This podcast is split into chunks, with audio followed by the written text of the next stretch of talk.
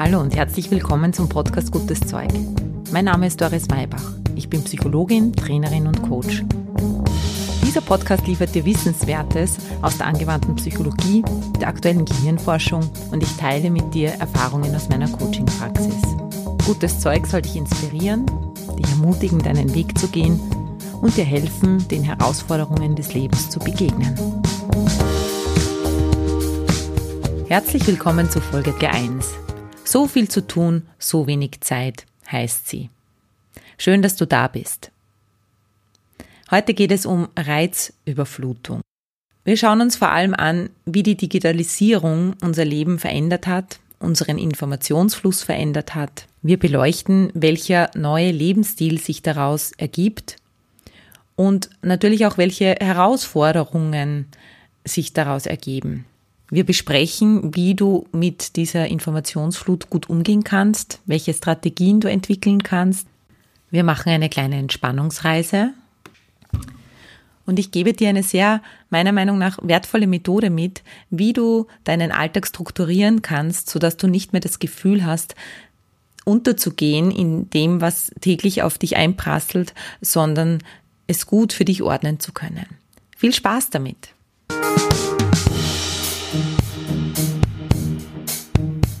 Ich bin jetzt auf das Thema gestoßen, weil mir aufgefallen ist in der letzten Zeit, dass egal zu welchem Thema jemand zu mir ins Einzelcoaching kommt oder was so das offizielle Thema ist, ähm, wenn ich in eine Firma gehe und ein, ein Firmentraining mache oder einen Prozess begleite, das, was die Menschen sagen, wenn ich frage, was sie eigentlich am meisten beschäftigt, dann ist das die Frage, wie komme ich eigentlich mit allem irgendwie zurecht?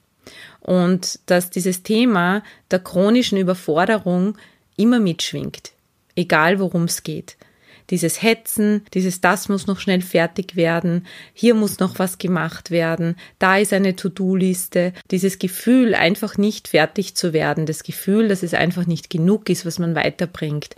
Wenn du vor 200 Jahren ungefähr geboren worden wärst, dann hättest du im Laufe deines Lebens so viel Information erhalten, wie du heute in einer Wochenendausgabe der New York Times lesen kannst. In der Wissenschaft heißt dieses Phänomen, dass vor allem die Quantität der Information exponentiell ansteigt, Informations- oder Wissensexplosion. Ich habe vor einiger Zeit den Herrn Dr. Hengstschläger gehört, in einem Interview und der hat gesagt, es ist schon verrückt, weil wenn er auf der Uni in Linz sitzt und seinen Leuten Genetik erklärt und erzählt, dann weiß er, in dem Moment, wo er das jetzt erzählt, ist es wahrscheinlich schon so gar nicht mehr richtig, sondern gibt schon wieder eine Neuerung.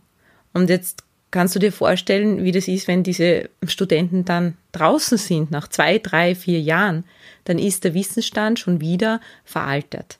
Früher war es eher so, dass man nach Informationen suchen musste und jetzt ist es scheinbar so, dass Information überall da ist und überall verfügbar ist.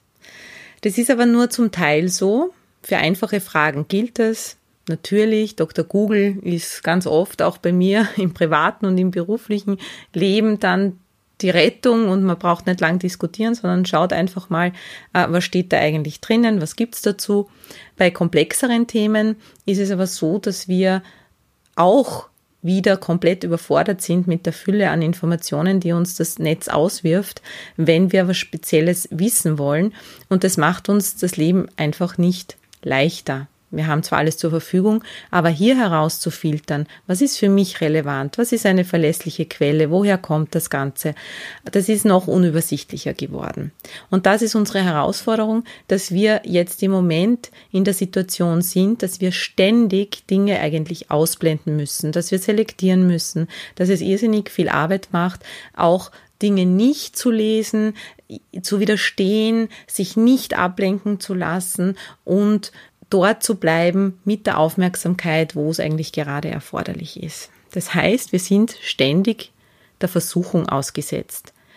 Ständig der Versuchung ausgesetzt, jetzt noch schnell bei Amazon was zu bestellen und zu kaufen, noch schnell was nachzuschauen, was auch immer. Es ist möglich, noch mitten in der Nacht ein Geburtstagsgeschenk zu kaufen. Wenn mir das jetzt mitten in der Nacht einfällt, ist die Versuchung groß, es einfach auch zu tun. Warum? Weil unsere Liste eh schon so lang ist und wenn wir es erledigt haben, haben wir es erledigt. Aber es ist kein Wunder, dass wir erschöpft sind dieser Erschöpfungszustand, der ist eben nicht so, dass er jetzt mal punktuell da ist, sondern was ich beobachte an mir selber und auch an anderen, ist, dass das einfach ein Dauerzustand ist.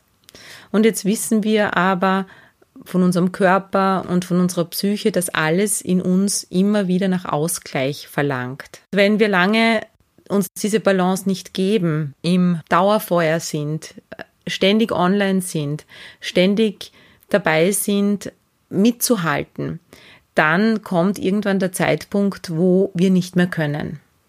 Und das ist das, was ich äh, rundherum auch beobachte und sehe. Jetzt ist die Frage, wie man damit umgeht.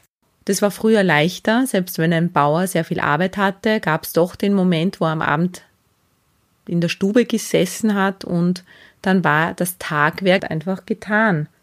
Will das jetzt nicht verherrlichen und ich möchte auch nicht zurück auf die Almhütte.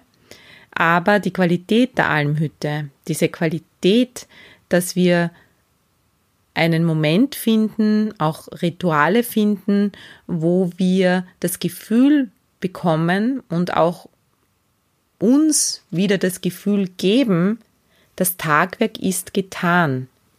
Es ist genug für heute. Das brauchen wir wieder. Und danach sehnen wir uns.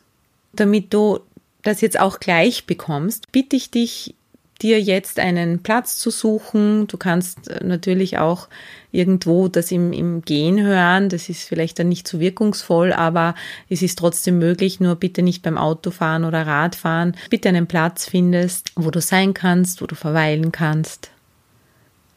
Mal die Augen schließt und mit deiner Aufmerksamkeit von außen nach innen gehst.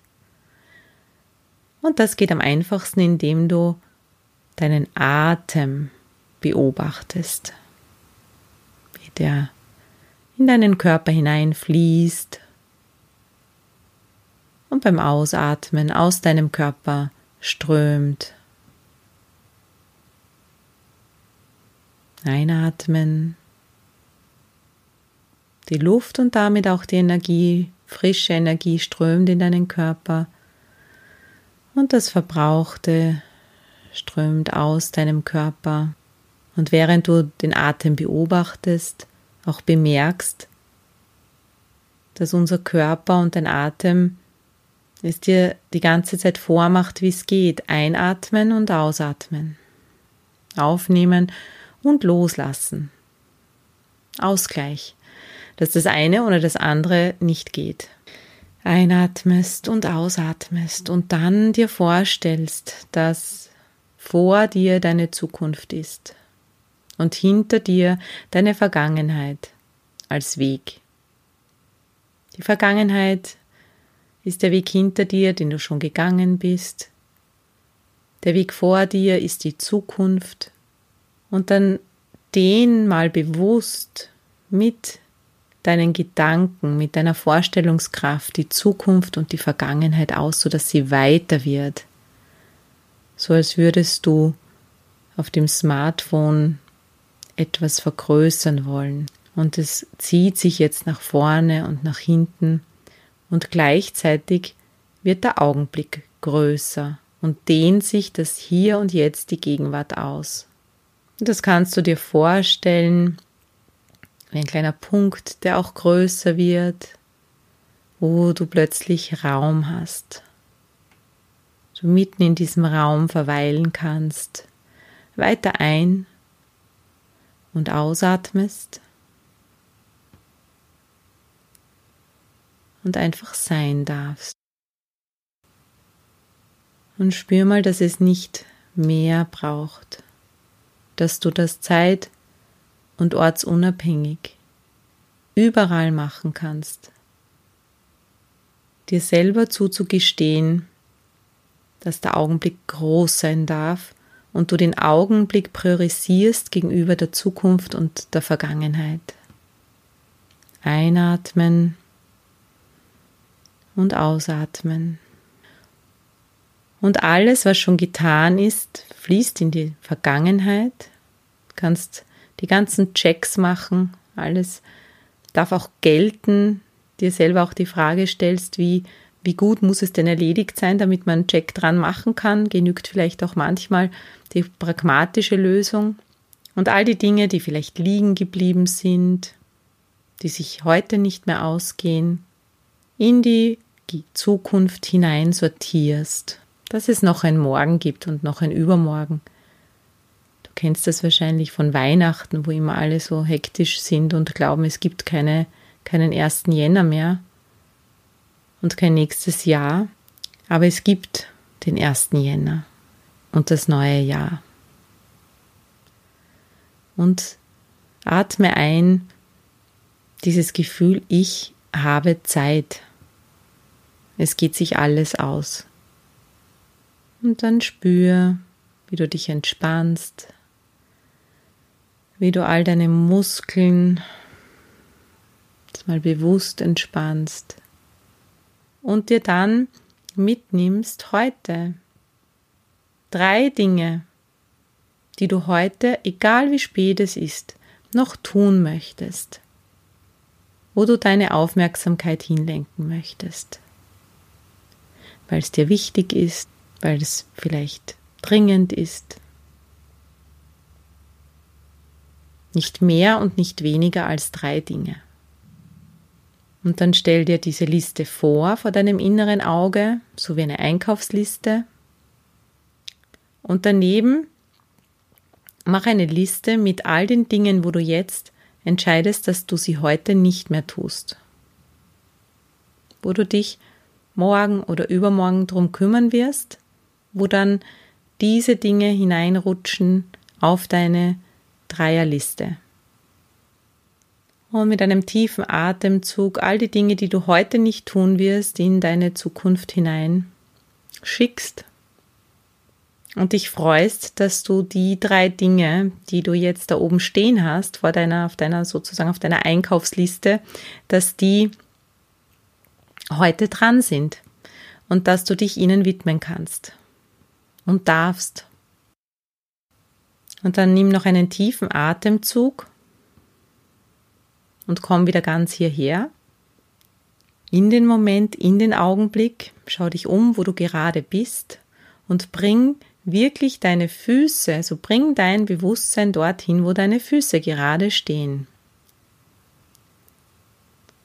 Da bist du hier und jetzt. Und dann möchte ich dir eine Empfehlung mitgeben, wie du in deiner täglichen Routine dir Dinge erleichtern kannst dass mehr Luft hineinkommt. Weil du schaffst immer nur eine bestimmte Menge an Dingen jeden Tag. Und dieser Selbstoptimierungszwang, so viel wie möglich in einen Tag auch hineinzustopfen, der führt genau zu diesem chronischen Stresszustand, der uns das Leben dann letztendlich verleidet.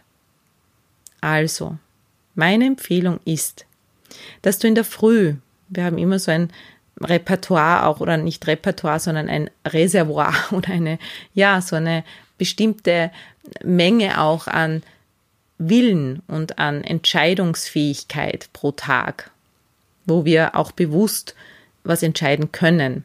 Und das ist natürlich in der Früh am höchsten. Und deshalb ist meine Empfehlung, dass du dir in der Früh diese drei Dinge vornimmst, mit dieser Intention in den Tag gehst, diese drei Dinge zu machen und dich, während du diese Dinge tust, immer wieder in diesen Raum begibst, dass der Raum groß wird, vom Punkt, wie wenn du ihn aufdehnen würdest, wie wenn du beim Smartphone den Bildschirm vergrößerst, dass du da einsteigst und wirklich jedes Mal dir auch wieder denkst, ich bringe jetzt meinen, mein Bewusstsein, meine Aufmerksamkeit hierher in den Augenblick dort, wo meine Füße sind.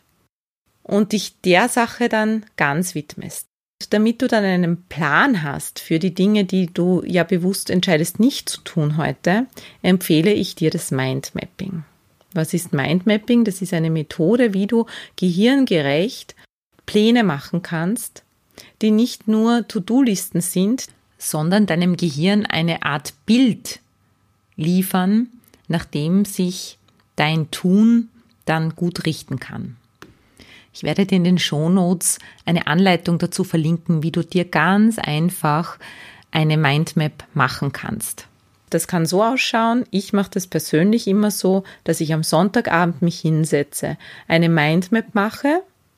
Das ist meine Landkarte für die Woche und mein Unbewusstes, mein Gehirn sozusagen weiß genau, alles ist irgendwo gelagert, auch in einer Schublade. Das heißt, ich muss nicht alles an einem Tag machen, sondern ich weiß dann, es ist geordnet. Es kommt am Freitag dran. Es ist notiert, es kommt am Freitag dran. Und wir haben einen guten Überblick und können auch entscheiden, stimmt das.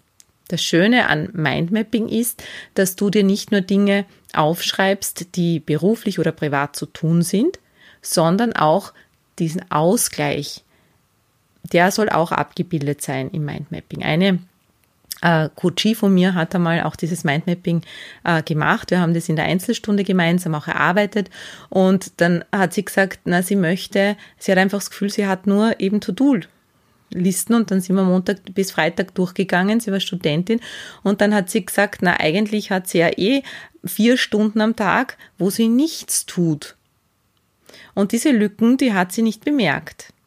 Und wie wir das dann durchgegangen sind, ähm, haben wir sich mal draufgekommen, okay, hm, was ist da eigentlich? Und dann wollte sie unbedingt da draufgeschrieben haben, 10 bis 14 Uhr, am so und so vielten, also am Mittwoch immer, nichts tun.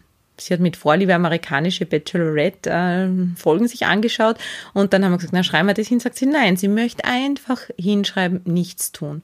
Und allein dieses Hinschreiben, allein dieses Deponieren dieses Ausgleichs hilft ihr natürlich am Montag den langen Tag gut zu bewältigen, weil sie etwas hat, worauf sie sich freuen kann, weil das drinnen steht. Und wir sind als Menschen so konditioniert, dass wir Dinge dann tun und viel eher tun, wenn sie wo stehen wenn wir sie irgendwo aufgeschrieben haben, weil wir Termin planen, weil wir ähm, unsere Deadlines haben, weil wir ähm, das gewohnt sind, unsere Hausaufgabenhefte zu machen, schon von der Schule weg. Und das können wir nützen. Nützen, dass auch der Ausgleich in unser Leben findet und dass wir nicht nur das Gefühl haben, wir arbeiten eine Sache nach der anderen ab und sind reizüberflutet ohne Ende, sondern können auch durchatmen und durchschnaufen und bewusst im Augenblick leben. Wenn es Fragen dazu gibt, dann kannst du mir gerne schreiben.